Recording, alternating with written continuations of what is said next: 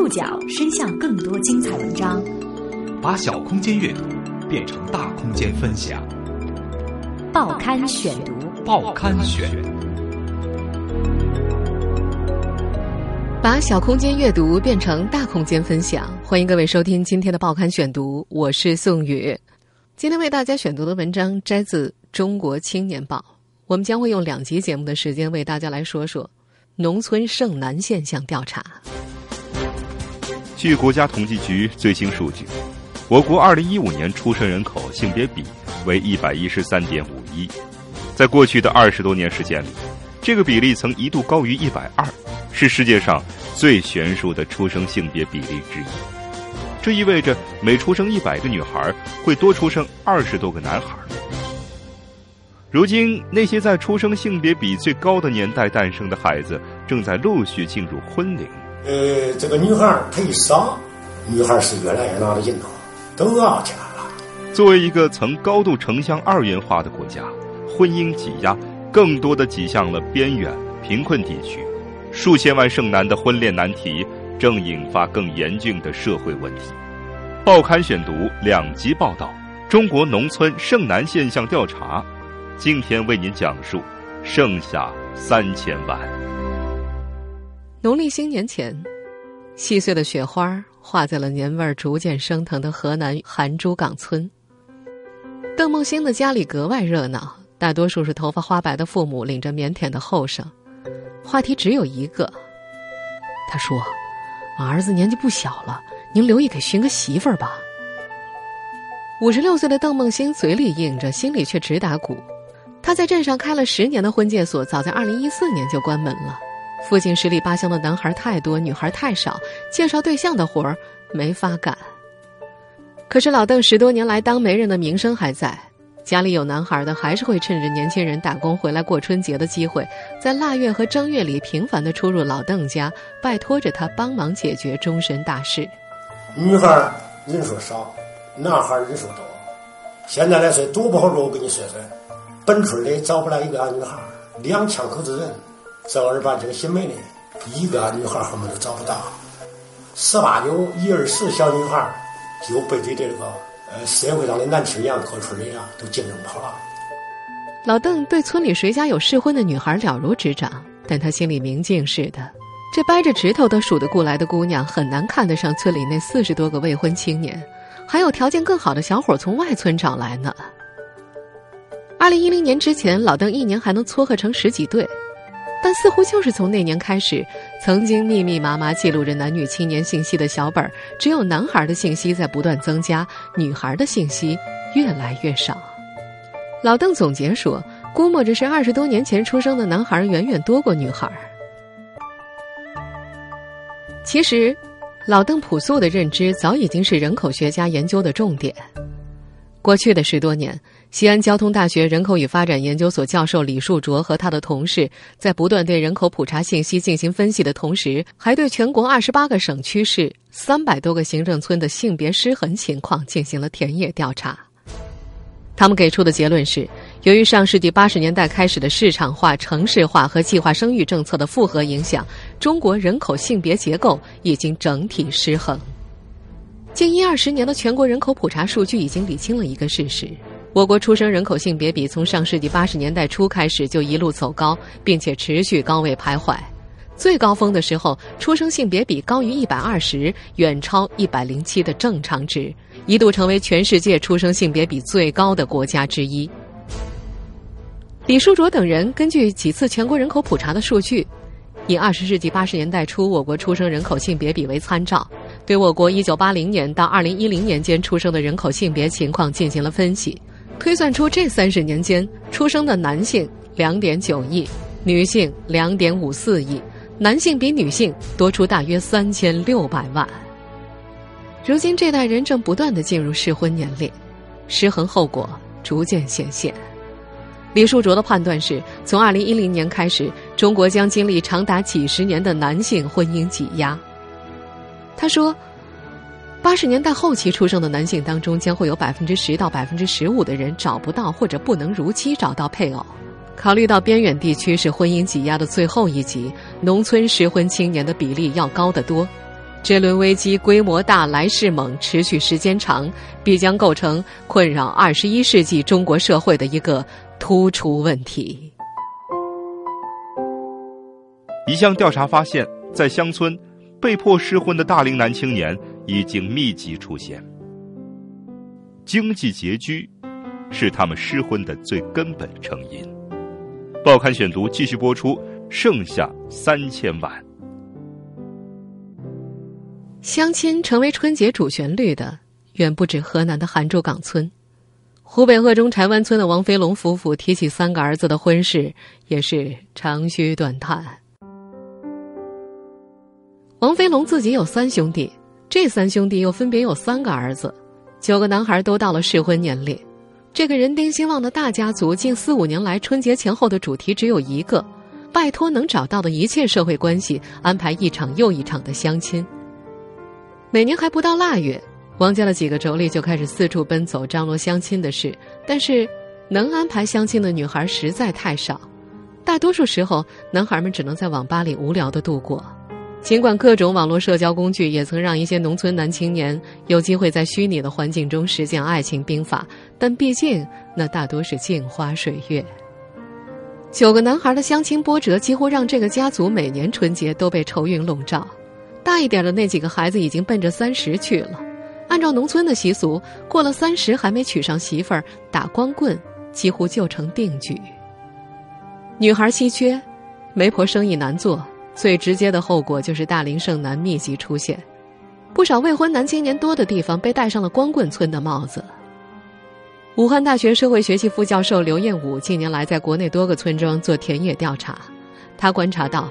一些农村的光棍率之前是比较平稳的，但是从八十年代之后开始急剧上升，这个现象非常显著。他根据自己收集到的信息计算出，一些村里的剩男比例在百分之三左右。如果做个简单的估算，全国农村在峰值期大约有两千万左右剩男，平均到六十八万个行政村，每个村就有将近三十个。西安交通大学的李树卓团队。对三百多个行政村的实地调查显示，每个村平均大龄未婚男性达九点零三人，其中近百分之八十的大龄未婚男性身体健康，没有残疾。他们的失婚不是身体造成的，而是被迫失婚。每年春节，华中科技大学中国乡村治理研究中心都会要求研究人员写一篇回乡记。在这些乡村笔记当中，几乎所有的学者都把经济拮据列为农村剩男失婚的最根本成因。博士生刘瑞曾经讲述过一个心酸的过年故事。二零一四年春节，刘瑞的同乡三十七岁的邓长青没有回家过年。邓的母亲曾生过几场大病，家里没能积攒下多少积蓄。因此，小邓初中毕业之后就南下打工，希望趁年轻挣点娶媳妇儿的钱。然而，由于学历低，只能够靠打零工生存，几年下来仍然没能脱贫。父母也曾找人介绍，但是没人看到小邓的家境，都摇头不愿意接单。不知不觉，人到三十，小邓逐渐感受到了单身的压力。最让他难受的是，因为单身，年终回家不仅遭到兄弟的奚落，而且邻居也会指指点点。父母每每谈及此事，就长吁短叹。有一年，全家吃完团年饭，母亲借着酒兴提及此事，说着说着竟落下泪来。小邓对家里的愧疚感越来越重。第二年的大年三十儿他给家里打电话，决定不回去了。他说找到一位带着两个小孩即将离异的外省女人，希望年后人少的时候带着媳妇儿回家。放下电话，母亲大哭了一场，觉得自己对不起儿子，愁云笼罩了整个新年。刘瑞写道：“现代婚姻鼓励个人能力，但个人能力由家庭文化决定。当经济上基础弱势，家庭教育又不足时，光棍就会被惯性源源不断的生产出来。回到村里，长辈说的最多的话是：农村人要面对现实。”在农村，相亲定亲的时间已经大大提前，新娘争夺战在孩子们十七八岁时就已经打响，男多女少的困境裹挟着这代人回到了早婚的路径。报刊选读继续播出，剩下三千万。湖北的王飞龙夫妇现在最后悔的就是当初下手晚了。大儿子二十四岁才开始替他张罗婚事，这时候绝大多数同龄的姑娘早就成婚了。王飞龙说自家经济条件不好，儿子们也没太大的本事，没人都不待见。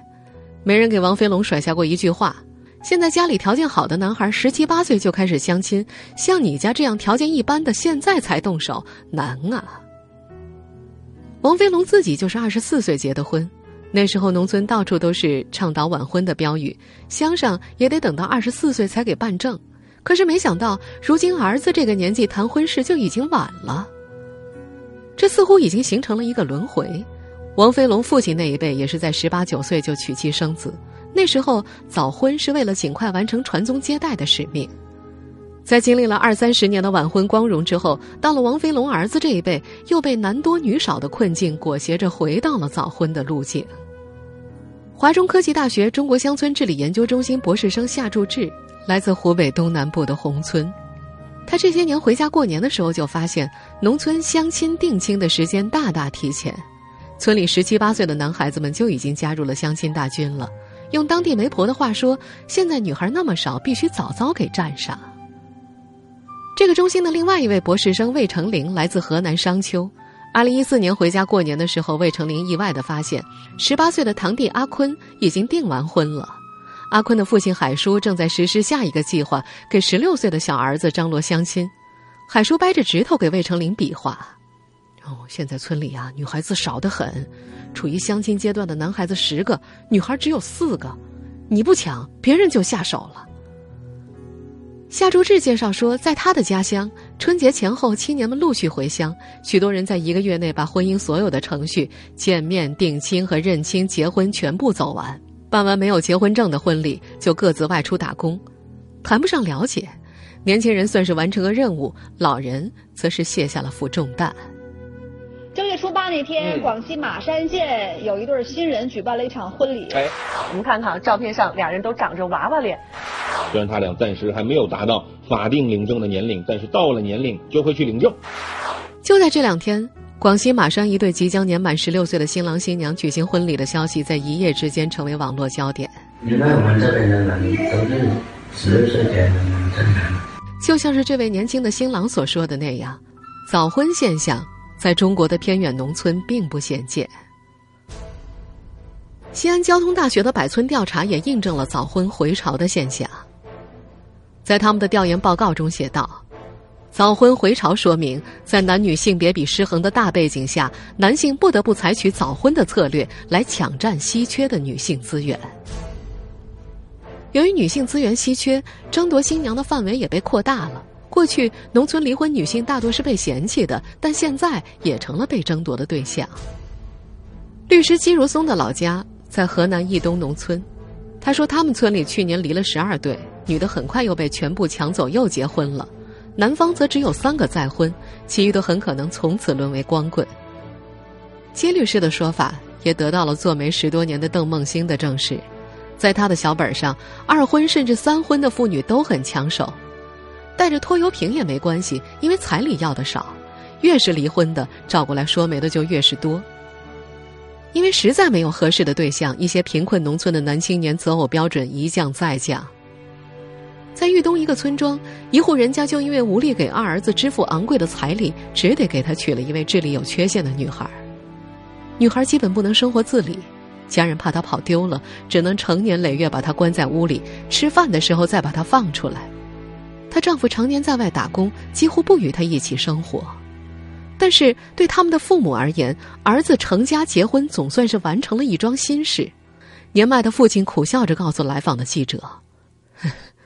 有老婆总比打光棍好吧？中国人的传统观念是多子多福，但在现如今的华南和华北的农村，兄弟多的男孩在婚姻市场上可是要减分的。报刊选读继续播出，剩下三千万。湖北柴湾村的王飞龙没有想到，他们弟兄三个。在给儿子张罗对象的时候，竟然碰到一个同样的难题。当相亲的女方听说男方家里都是三个男孩的时候，会不约而同的提出要涨彩礼。女方的解释是：你们家男孩多，负担重，结婚的时候不多要点彩礼，以后不可能再从父母那里得到什么了。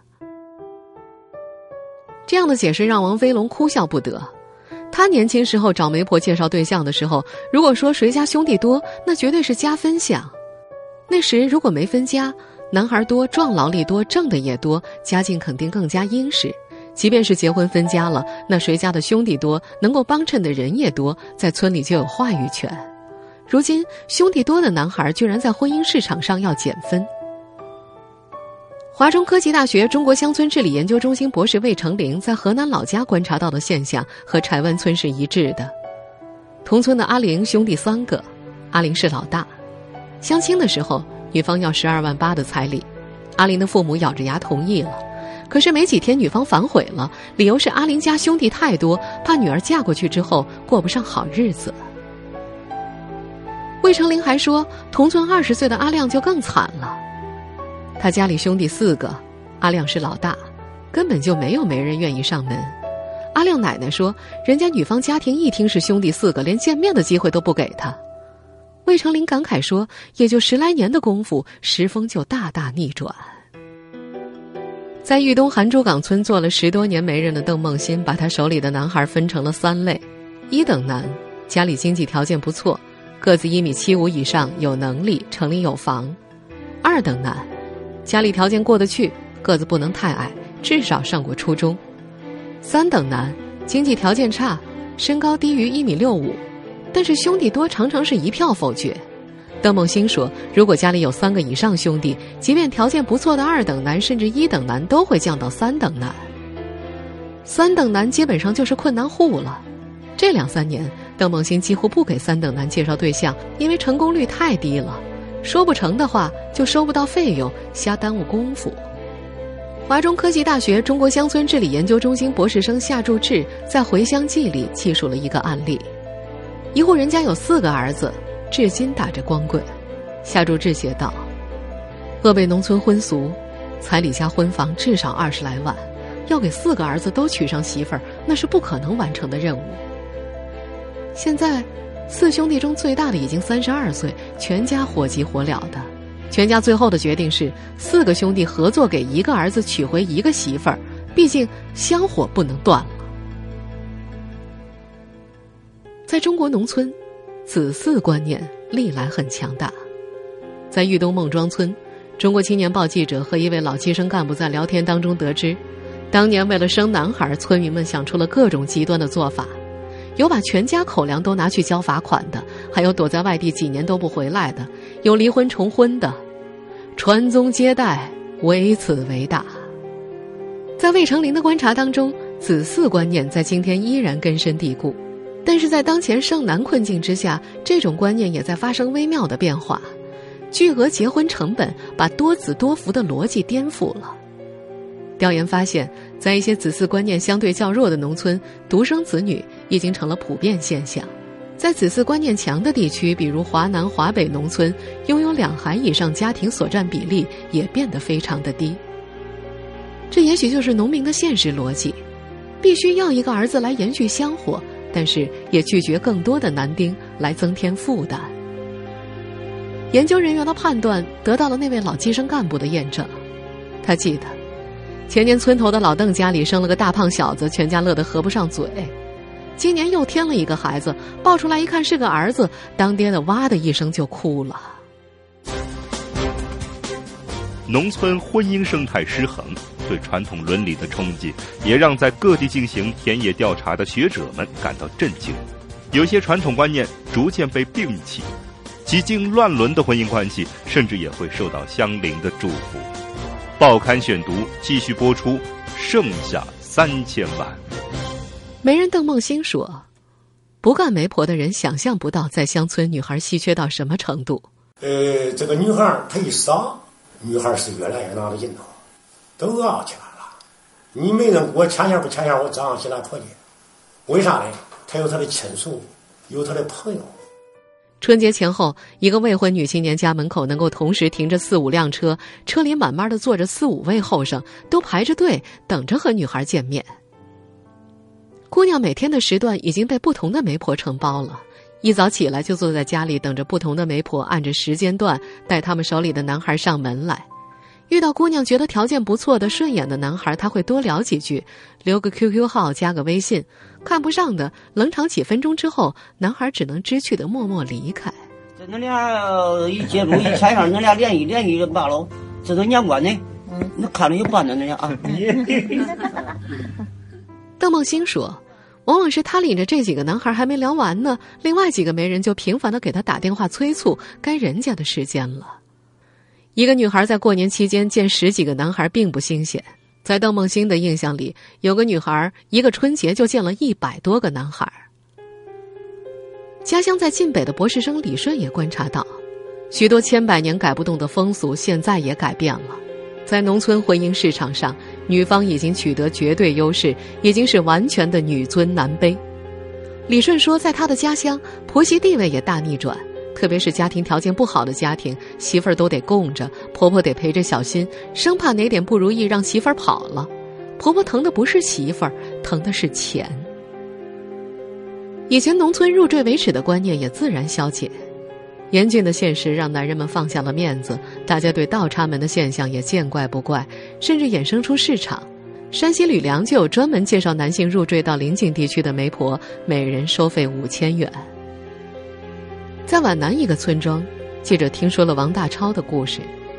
王大超家境贫穷，日子过得磕磕绊绊，眼看按常规结婚无望。三十一岁那年，他几乎花光了所有积蓄，从广西买了一个媳妇儿回来。没想到才一周，新媳妇儿就跑了。王大超欲哭无泪，以为此生只能打光棍了。又过了两年，三十三岁的王大超遇到一个寡妇，对方要求他倒插门，考虑再三。他最终决定入赘，这一举动震动四邻，因为这个寡妇其实是他的表婶，也就是寡妇的前夫是王大超的表叔。不过让人感慨的是，这一圈激进乱伦的关系没有遭到村民的责难，相反获得了大家的同情和祝福。婚姻生态失衡对传统伦理的冲击，让在各地进行田野调查的学者们感到震惊。适龄女性的严重缺乏，让农村剩男饥不择食、饥不守道。在一些特别贫困地区，大龄未婚男性甚至会采取转房的方式来结束单身。转房最为常见的是同辈之间的收继。在贵州山区，陈姓人家有兄弟四个，老三在一次矿难中死亡，此时四弟已经三十一岁，尚未成亲。为了不让三嫂改嫁带走赔偿，也为了省去无力支付的彩礼，由父母做主，让老四娶了自己的三嫂。